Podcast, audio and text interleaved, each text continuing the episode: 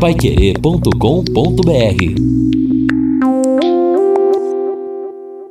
No Jornal da Manhã, Mercado Financeiro.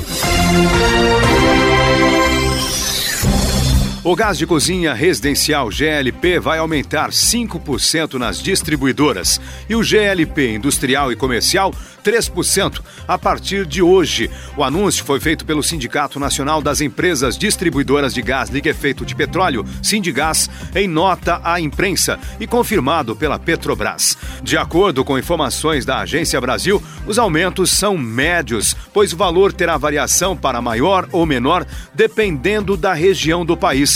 O Sindigás informou que suas empresas associadas foram comunicadas pela Petrobras na tarde de ontem e que o aumento do GLP residencial vai oscilar entre 4,8% e 5,3% e o aumento do GLP empresarial entre 2,9% e 3,2%.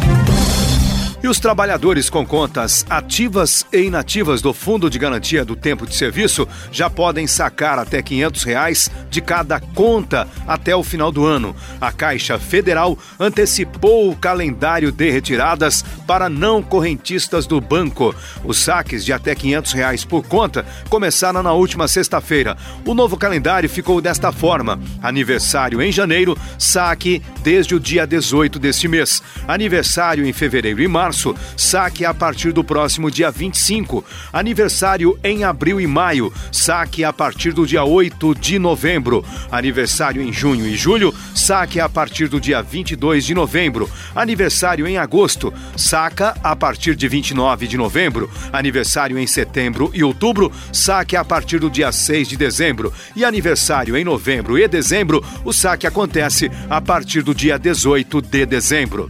Assim como no saque para os nascidos em janeiro, a Caixa deve abrir as agências em horários especiais em determinados dias, até o dinheiro ser totalmente liberado no final de dezembro. As agências, que abrem às nove da manhã, por exemplo, terão atendimento uma hora antes e uma hora depois. O saque imediato não tem relação com o saque aniversário, que prevê a retirada todos os anos de um percentual dos recursos da conta do FGTS, mais um adicional fixo que varia conforme o saldo.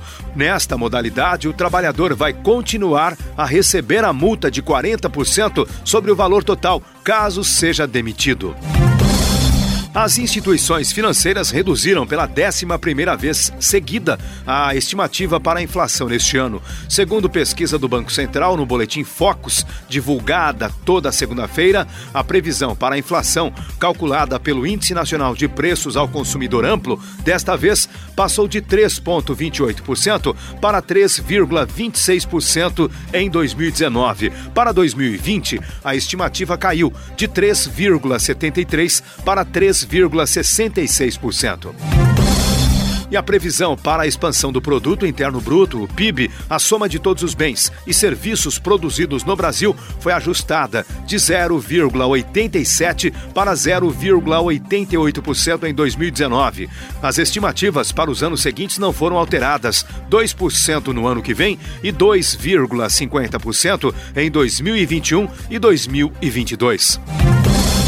A previsão para a cotação do dólar segue em R$ 4,00 neste ano. Para 2020, passou de R$ 3,95 para R$ 4,00. Ontem o dólar fechou em alta de 0,29% a R$ 4,13 para a venda. Neste mês, acumula queda de 0,59%. E neste ano, o dólar tem valorização de 6,62% paiquerê.com.br